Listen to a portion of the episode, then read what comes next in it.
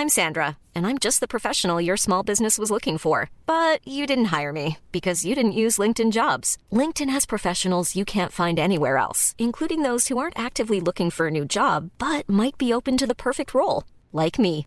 In a given month, over 70% of LinkedIn users don't visit other leading job sites. So if you're not looking on LinkedIn, you'll miss out on great candidates like Sandra. Start hiring professionals like a professional. Post your free job on linkedin.com/people today.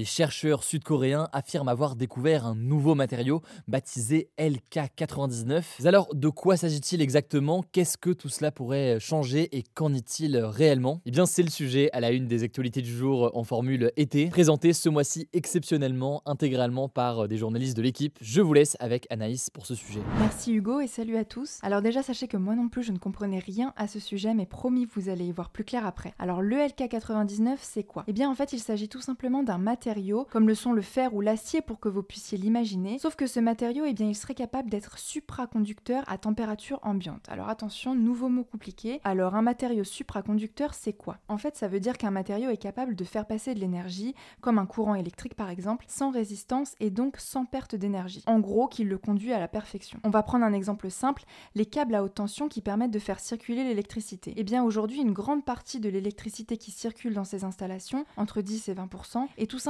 perdu en raison de l'utilisation de matériaux qui opposent une résistance électrique. Mais ce qu'il faut savoir, c'est que jusqu'à présent, ces matériaux supraconducteurs ne peuvent être supraconducteurs qu'à des températures extrêmement basses. On parle de températures autour de moins de 173 degrés. Autrement dit, ils consomment donc pas mal d'énergie pour permettre à de l'énergie elle-même de circuler d'un point A à un point B. Ce qui fait que finalement, aujourd'hui, les matériaux supraconducteurs sont en réalité très peu utilisés, à part dans le domaine de la recherche. Dans la vie de tous les jours, on y est principalement confronté au moment de passer une IRM, un examen médical permettant d'obtenir des images de l'intérieur du corps. Bref, c'est pourquoi les recherches autour d'un matériau comme le LK99 sont en fait très convoitées depuis plusieurs années par les scientifiques. Et donc, d'après un rapport publié par des chercheurs sud-coréens après 20 ans de recherche, le LK99 serait donc capable d'agir comme les autres matériaux supraconducteurs, mais à une température ambiante, donc normale, ce qui permettrait en fait d'étendre son utilisation à plusieurs secteurs. Mais alors, qu'est-ce que cette découverte pourrait changer? Eh bien, parmi les choses que le LK99 pourrait changer, on trouve tout d'abord le secteur de l'énergie. La consommation et le stockage de l'électricité seraient améliorés par l'utilisation de ce matériau, qui permettrait donc d'éviter les pertes d'énergie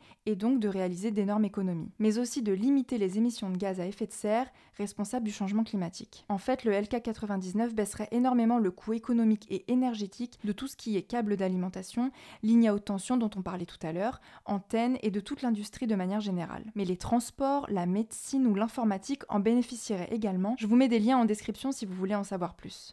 Dit, il faut savoir que cette étude n'a pas encore été officiellement publiée dans une revue scientifique, ce qui veut dire qu'elle n'a pas encore été relue et validée par des pairs. Or, il s'agit d'une étape importante puisqu'elle permet de vérifier que des erreurs ne sont pas venues se glisser dans les travaux. Il faut donc être prudent car je le disais tout à l'heure, la supraconductivité est l'un des phénomènes les plus étudiés et ce n'est pas la première fois qu'une équipe scientifique croit avoir trouvé la solution. Une relecture des travaux des chercheurs coréens par des scientifiques indépendants est donc actuellement en cours ainsi que des tentatives de reproductibilité pour valider ou non cette découverte avec le matériau LK99. Dans tous les cas, cette annonce suscite beaucoup d'espoir car vous l'aurez compris, il s'agirait donc d'une révolution pour l'énergie et pour l'informatique du futur. Ça me semblait donc intéressant de vous en parler et je vous laisse avec Léa pour le reste des actualités. Merci Anaïs et salut tout le monde. On commence avec une première actu qui concerne Donald Trump, l'ex-président des États-Unis, qui a finalement plaidé non coupable après avoir été inculpé ce mardi pour sa tentative de rester au pouvoir malgré sa défaite à l'élection présidentielle de 2020 face à Joe Biden et son rôle dans l'assaut par ses partisans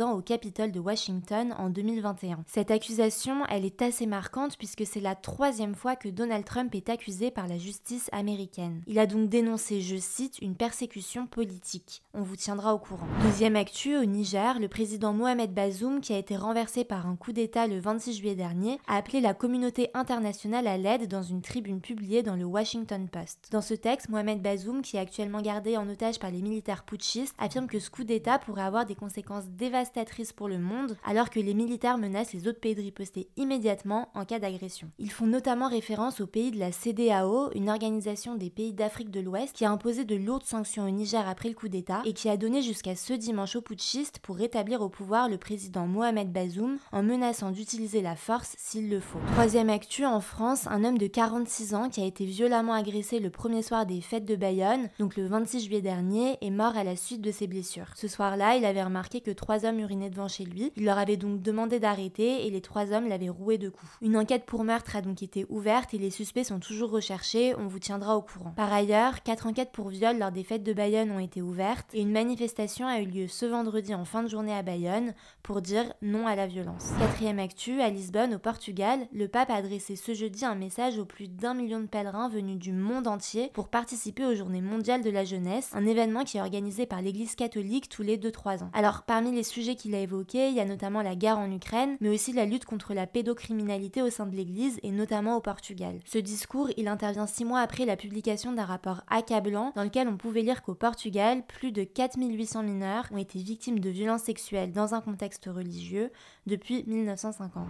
On termine avec une dernière info, les demandes de PMA, donc de procréation médicalement assistée, sont en forte hausse en France depuis qu'elle a été ouverte il y a deux ans aux femmes lesbiennes et célibataires qui souhaitent avoir un enfant. Aujourd'hui, les demandes de PMA pour ces femmes sont 7,5 fois supérieures à celles des couples hétérosexuels, mais les délais d'attente restent longs et le gouvernement a donc prévu d'élargir le nombre de centres autorisés à conserver les ovocytes, qui sont les cellules reproductrices féminines. Voilà, c'est la fin de ce résumé de l'actualité du jour. Évidemment, pensez à vous abonner pour ne pas rater le suivant, quelle que soit d'ailleurs l'application que vous utilisez euh, pour m'écouter. Rendez-vous aussi sur YouTube ou encore sur Instagram pour d'autres contenus d'actualité exclusifs. Vous le savez, le nom des comptes, c'est Hugo Décrypte. Écoutez, je crois que j'ai tout dit. Prenez soin de vous et on se dit à très vite.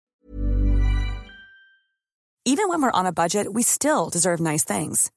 Quince is a place to scoop up stunning high-end goods for 50 to 80% less than similar brands. They have buttery soft cashmere sweaters starting at $50, luxurious Italian leather bags, and so much more. Plus, Quince only works with factories that use safe, ethical, and responsible manufacturing. Get the high-end goods you'll love without the high price tag with Quince. Go to quince.com slash style for free shipping and 365-day returns.